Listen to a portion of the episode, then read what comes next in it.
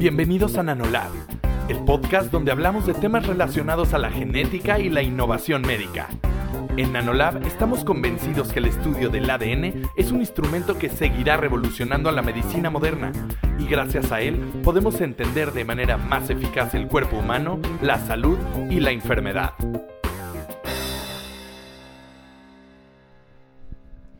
Hola, ¿qué tal a todos? Bienvenidos de regreso a este hermosísimo podcast donde hablamos todo lo relacionado con genética. Estoy una vez más acompañado por Chris Martínez, quien nos va a explicar todos estos temas incógnitos que no nos enseñaron en la primaria, bueno, ni en la preparatoria para acabar pronto.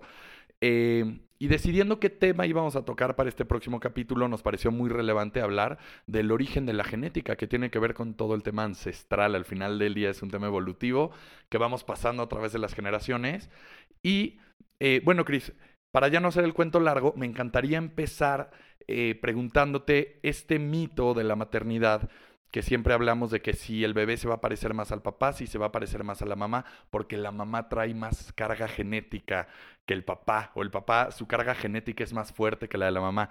Me encantaría que nos puedas explicar o desmitificar todo este rollo de, cómo funciona el tema genético a la hora de ser papás. Hola a todos, eh, qué gusto estar aquí de nuevo. Y bueno, pues contestando tu pregunta, que es muy buena, eh, sí, siempre escuchamos, ¿no? Eh, en las familias que si, que si se parece más a la mamá, al papá, o que si a la abuelita, que si al abuelito, que si al primo, que si los genes son dominantes de tal familia, que si son más fuertes. Entonces, es, es muy importante que, que entendamos eh, ¿qué, ¿qué, pasa, ¿no? Desde el punto de vista genético. ¿Y qué es lo que pasa? Pues simplemente que mamá y papá nos dan la mitad de información, es decir, tenemos exactamente la misma cantidad de información de mamá y de papá. El óvulo contribuye con el 50% de la información genética y el espermatozoide con el 50% de la otra información genética. Esto hace que nosotros tengamos 46 cromosomas, 23 nos los da papá y 23 nos los da mamá. Ajá. Las mujeres tienen un complemento cromosómico que es como se conoce XX y los hombres tenemos un complemento cromosómico XY. ¿Vale? Entonces, ¿de qué va a depender un poco eh, que si te pareces un poquito más eh, que, que, a tu mamá o que a tu papá o que si mira tienen la sonrisa del abuelo? Bueno, eso ya va un poco más de cómo se están expresando estos genes y que pudieran tener un efecto, digámoslo, dominante sobre algunos otros. Y esto es lo que hace nuestro fenotipo. Lo que somos físicamente lo conocemos como el fenotipo. Muchas gracias, Cris. Y ahora me gustaría preguntarte, muy relacionado a esto, ya hablando del tema, digamos, no tan positivo, que es todo lo que podemos heredar de nuestros padres, que pues digamos son enfermedades, síndromes, malformaciones, etcétera. Absolutamente todo es heredable o, o, la puedes librar, ¿no? Tal vez tu papá tuvo una condición genética y tú la libraste y otro hermano tuyo sí le dio. ¿Cómo funciona este tema de probabilidad? Eh, mira, eso que, que preguntas tiene que ver con eh, los tipos de herencia, ¿no? El tipo de herencia que, que, digamos, tú si heredas esa enfermedad de tu papá o de tu mamá es la herencia mendeliana, dependiendo si estamos ante un síndrome que tiene herencia autosómico dominante o recesivo, vienen eh, pues los riesgos. ¿No? Un, síndrome autosómico recesivo, ¿qué quiere decir? Ya habíamos dicho que cada gen tenemos dos copias, uno de papá, uno de mamá. Para que se presente esta enfermedad, las dos copias deben de estar alteradas. Es recesivo. Y la, digamos que el riesgo que tienen de recurrencia los papás por cada embarazo es del 25%. Por cada embarazo. Tienen un 25% de riesgo de recurrencia. Cuando estamos ante un eh, síndrome que tiene tipo de herencia autosómico dominante, eh, con que una sola copia esté alterada, del gen es suficiente para que se presente la enfermedad y aquí el riesgo aumenta. ¿Qué quiere decir esto? Que en vez de ser el 25% se va hasta el 50%. O sea, es decir, si lo vemos en términos muy prácticos es un volado. O sea, o, va a tener un hijo sano o va a tener un hijo con la alteración por cada embarazo, porque es muy común, fíjate que nos pasa, que a veces piensan que este 50% es uno y uno. Entonces dicen, ay, ¿qué cree doctor? Es que yo tengo tal condición, es autosómica dominante, pero ya tuvimos un hijo y estás completamente sano. Entonces ya no queremos embarazarnos porque el que sigue, pues ya va a ser el afectado. Pero no, digamos que por cada embarazo el riesgo se reinicia. Eso es bien importante. Ya nos ladraron los perros ahí, pero bueno, así, así es esto, ¿no? eh, Cris, ¿hay algo que se pueda hacer? Igual la pregunta es absurda, pero ¿hay algo que se pueda hacer para evitar heredarle a nuestros hijos malformaciones genéticas que tengamos? ¿O es un tema que ya está, digamos, impregnado en nosotros, en nuestro DNA? Eh, evitar como tal el que tú le heredes eh, alguna alteración que sea eh, de modo de herencia mendeliano, no se puede evitar como tal. Si hay técnicas, o sea, si hay alternativas, una de ellas pues es recurrir a las técnicas de fertilización in vitro, en el cual pues se, se toma un óvulo, un esperma, se fertilizan y eh, posteriormente se va a lo que es un estudio preimplantación. ¿Qué quiere decir esto? Que antes de que eh, se implante ese ya óvulo fertilizado, se toma una muestra eh, y pues, se lleva al laboratorio y se analiza. Que perdón que me regrese un poquito, pero me encantaría que nos expliques un poquito qué es la fertilización in vitro, ¿no? Porque me imagino que hay gente que nos esté escuchando que tal vez todavía no son papás ni planean serlo o que fueron papás en una época en la que tal vez no era tan común el in vitro. Entonces, ¿qué es la fertilización in vitro? Bueno, lo que se hace, te lo voy a resumir, si gustan lo podemos retomar muy a fondo en otro podcast, pero lo que hacen es, eh, la mujer se, se, somete a, digamos, a un tratamiento hormonal para hacerla hiperovular. ¿Qué quiere decir esto? Pues que, que tenga por cada ciclo menstrual de más de un, de un óvulo. Esos óvulos se recuperan vía transvaginal, se ponen en una cajita Petri, que es, todos hemos visto estas imágenes de laboratorio en donde tienen una cajita circular. Esa es una cajita Petri. Ahí se ponen los óvulos y aparte se pone el esperma. Entonces, para que digamos que hagan una fertilización, eh, pues lo más natural posible fuera de su ambiente, ¿no? Ya se, fertiliza y cuando eh, estos óvulos son fertilizados, pues eh, se implantan en la madre. Eso es lo que, de lo que va de manera muy general la fertilización in vitro. Oye, Cris, a ver, y, ya digamos que yo me embaracé vía fertilización in vitro o vía natural, no sé si se diga así. Tradicional. Ah, ah, vía tradicional. Eh, ¿Hay manera de saber antes de que nazca el, el bebé si va a traer alguna condición genética? Sí, eh, tenemos, digamos, para las condiciones o síndromes cromosómicos más comunes, sí hay una manera de saberlo, sí nos ayuda. Bueno, tenemos de hecho más de, alguna manera, pero eh, digamos que la más, la mejor, vamos a decirlo así, la mejor es el eh, NIPT, que es por sus siglas en inglés de Non-Invasive Prenatal Testing, que es un, digamos, un tamizaje prenatal no invasivo eh, pero esto sí es cuando tú ya estás embarazado. O sea, cuando la, mujer ya se embarazó, se toma el estudio. No puede ser antes. Para, para antes tenemos otras opciones. Se llama non-invasive, que es no invasivo. ¿Qué significa esto? ¿O, o qué, ¿Qué lo hace no invasivo? Eh, digo, todavía se hace, pero cada vez se, pretende que no se haga tanto. Es justamente para saber si tenías el, riesgo o tenían la sospecha que tu hijo tuviera alguna alteración eh, cromosómica o mendeliana o, monogénica. Eh, lo que tenían que hacer, o lo que se tiene que hacer todavía en algunas ocasiones, es picar la pancita de la mami extraer líquido amniótico u otras células que conocemos como vellosidades coriales y esas mandarlas a estudiar. Genéticamente podríamos hacer diferentes tipos de estudios. Esto evidentemente a pesar de que es un eh, procedimiento muy seguro que se guía por ultrasonido y demás, pues tiene sus riesgos y de ellos pues eh, tienen el riesgo de pérdida gestacional o de aborto, más bien, ¿no? Tienen el riesgo de aborto. Entonces, eh, pues digamos que este NIPT pues nos ayuda a de cierta manera que vaya disminuyendo esto porque sigue siendo un tamizaje, pero sí nos ayuda a estratificar a las pacientes que son de alto riesgo y de bajo riesgo y no, em, digamos, que someter a todas las pacientes a un estudio invasivo que les lleva un riesgo inherente. Oye, Cris, y yo por otro lado sé, digo, no me quiero meter en temas peligrosos, pero prefiero preguntarlo a un experto. Eh, digamos, está la información genética que ya traigo yo, yo tengo una alteración, tengo el 50% de posibilidades de heredarlo a mis hijos, ¿cierto? Si es autosómico dominante. Sí, exacto. Bueno, ya lo explicamos.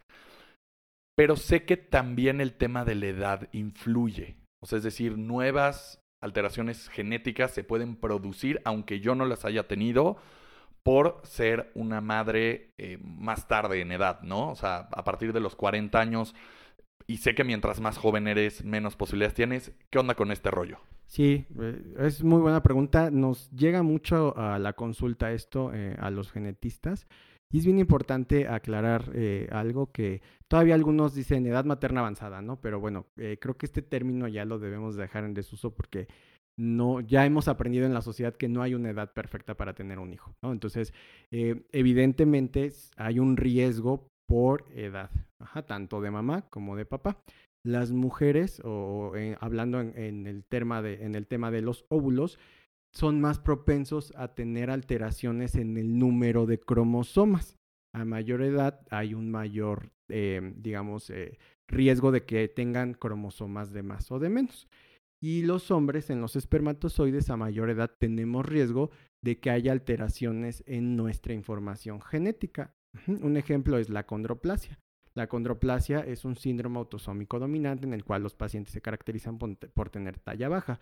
Todos conocemos a pacientes acondroplásicos que malamente a veces les llaman los, el enanismo, es malamente llamado.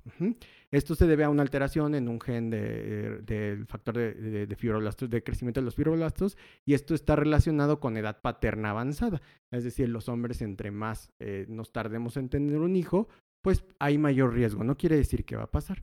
Y las mujeres, pues está el riesgo de síndrome de Down, que es trisomía 21, trisomía 18 y trisomía 13, que son las más comunes. Esos son los riesgos que podemos tener a mayor edad. Un ejemplo muy claro es em, una mujer que se embaraza aproximadamente a los 20 años de edad, a las 40 semanas de, gestación, de 1527, una de ellas va a tener un embarazo o va, a tener un producto o un embrión con síndrome de Down.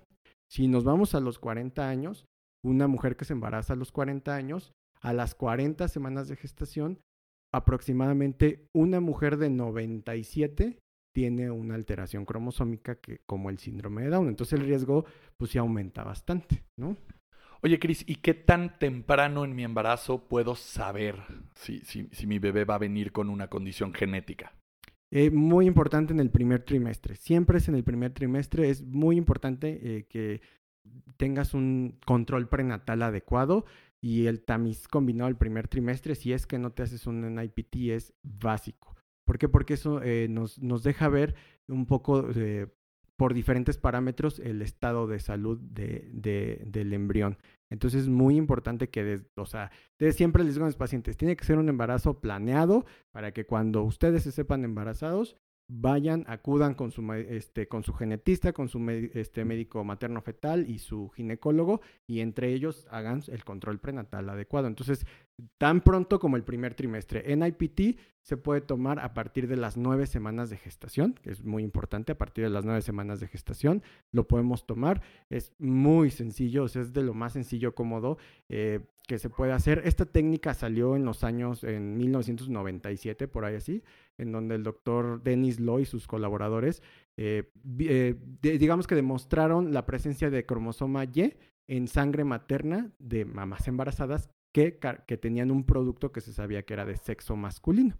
Entonces ahí es en donde ellos encontraron que sí había eh, un DNA fetal eh, que circulaba por la sangre, que justamente es el fundamento de, esta prueba. O sea, células de la placenta se mueren y pues se rompen y al romperse vierten todo su contenido en el torrente sanguíneo de la mamá. Dentro de ese contenido pues viene el ADN del feto. Entonces lo que bajo este principio lo que se hace es recuperar sangre de la mamá, eh, te digo, es muy sencillo, es un piquetito. Realmente la molestia sería la que a todos nos ha pasado cuando nos toman cualquier estudio como para la glucosa, para, para la biometría hemática y demás. Y lo que se hace es en un equipo muy sofisticado que, digo, ahí en Nanolab se tiene, se secuencia eh, el, genoma tanto de, bueno, la información genética para que me entiendan tanto del bebé como de eh, la mamá. Y esto nos da un riesgo, nos dice, este embarazo está en un riesgo bajo para trisomía 21, 18 y 13. ¿Qué quiere decir esto? Que no es un estudio diagnóstico, es un tamizaje. Entonces, estas pacientes que las tenemos bajo riesgo, podemos continuar con un em, seguimiento como cualquier otro. hacerse su, su ultrasonido del segundo trimestre y demás, ¿no? Pero si nos dice, este embarazo está en un riesgo alto para trisomía 18, 13, 21, entonces a estas pacientes son a las que sí sometemos a un, eh, pues a un estudio invasivo, ¿no? Con los riesgos que habíamos platicado. Pero esa es, esa es la funcionalidad del de, NIPT. Y si te das cuenta, es, es pues magnífica porque nos filtra a la población en dos, ¿no? O sea, los que no están en riesgo que pues los sigues normalmente y los que realmente están en riesgo y que tienes que confirmar esa sospecha que el NIPT ya te está dando como esa alerta roja. Oye, y voy a retomar un poquito algo que dijiste, Chris, que dijiste que esto es un tamizaje. Entonces, aquí te quisiera preguntar qué tan certera es esta prueba o, digamos, qué tan confiable pues, es. Eh, eh, El NIPT, eh, desde los 1997 que, que, se dio la primera publicación, es la prueba que más se ha venido, digamos, eh, popularizando, eh, debido justo a todas las ventajas que tiene, que es no invasiva, y pues justamente otra de sus grandes ventajas es la sensibilidad que tiene. Para síndrome de Down tiene una sensibilidad aproximadamente del 99%. Para trisomía 18, eh, que es síndrome de Edward, tiene como del 96%. Y para trisomía 13, eh, pues ya es un poquito más baja, como el 92%. Pero si te das cuenta, todo está arriba del 90%. Si lo comparamos un poco con el tamiz combinado del primer trimestre, este tiene un índice de detección de entre el 85 al 90% para síndrome de Down.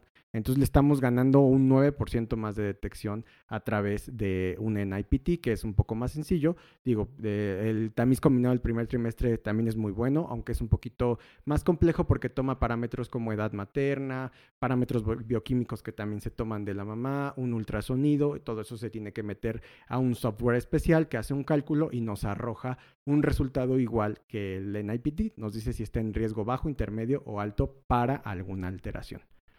Sí, y que hablando ya de, digamos, de, probabilidades, también yo quiero hacer un call to action a las mujeres que ya están en los 30 altos o en los 40, que sí escuchamos mucho este mensaje de eh, hay que ser mamá joven porque tienes más probabilidades de que tu bebé tenga alguna alteración genética. Sin embargo, y, lo que quiero que nos expliques un poquito es, digamos, socialmente sabemos que la mujer quiere ser mamá a una edad más avanzada, por un tema, llámalo profesional, libertad de vida, lo que tú quieras.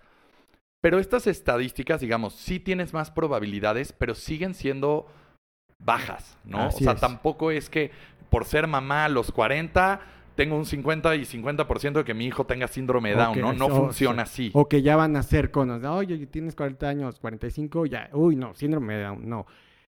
A veces los genetistas, pues sí tenemos nuestro, digamos que nuestro, nuestra opinión un poco sesgada a lo malo, porque pues es lo que vemos, ¿no? Vemos pacientes con síndrome de Down, vemos pacientes, embarazos de alto riesgo y demás, pero también, o sea, desde acá les digo en casita, quédense tranquilos porque lo normal es que todo tienda a ir normal, o sea, valga la normal. O sea, ¿cuántas veces no hemos visto eh, eh, artistas que no se rebasan los 40 años y que tienen un bebé Gerber perfectamente hermoso? Y eso pasa, y eso es normal, y, y, eso es lo que pasa. O sea, desafortunadamente a veces pues vemos el otro lado de las estadísticas, ¿no? Sí, que más bien la invitación a todas estas mujeres es acérquense con un genetista y háganlo de una manera preparada. Y embarazo, un embarazo planeado. Un embarazo planeado, ¿no? Que a mí me pasó un poquito eh, el tema de que cuando mi esposa estaba embarazada, mandamos los estudios a una clínica en Nueva York, todo muy especializado y me costó un dineral. Y cuando conocí a la doctora Gloria Keipo, que es, bueno, para los que no saben, es la directora de Nanolab, que es el laboratorio que nos invita a hacer este podcast informativo, me quería agarrar a golpes porque me decía, es que todo eso es un tema de marketing, ya sucede en México. También para todas estas mujeres que quieren ser mamás un poquito más tarde, que sepan que en México sucede y que hay clínicas y que de hecho mandar el material genético a Estados Unidos puede ser hasta contraproducente, ¿no? Sí, sí, totalmente. O sea, esto... Eh, en México hay laboratorios que tienen la tecnología como Nanolab para hacerlo de, de la mejor calidad posible.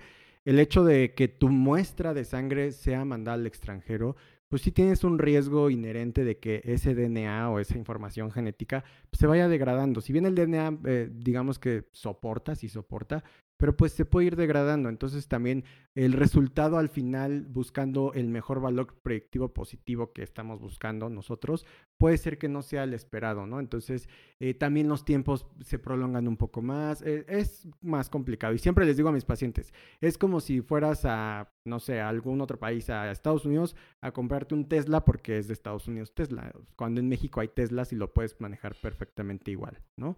Entonces es lo mismo, aquí tenemos la tecnología, Nanolab lo tiene, y lo puede hacer de la, de la misma manera y con la misma calidad que lo puede hacer otro laboratorio extranjero.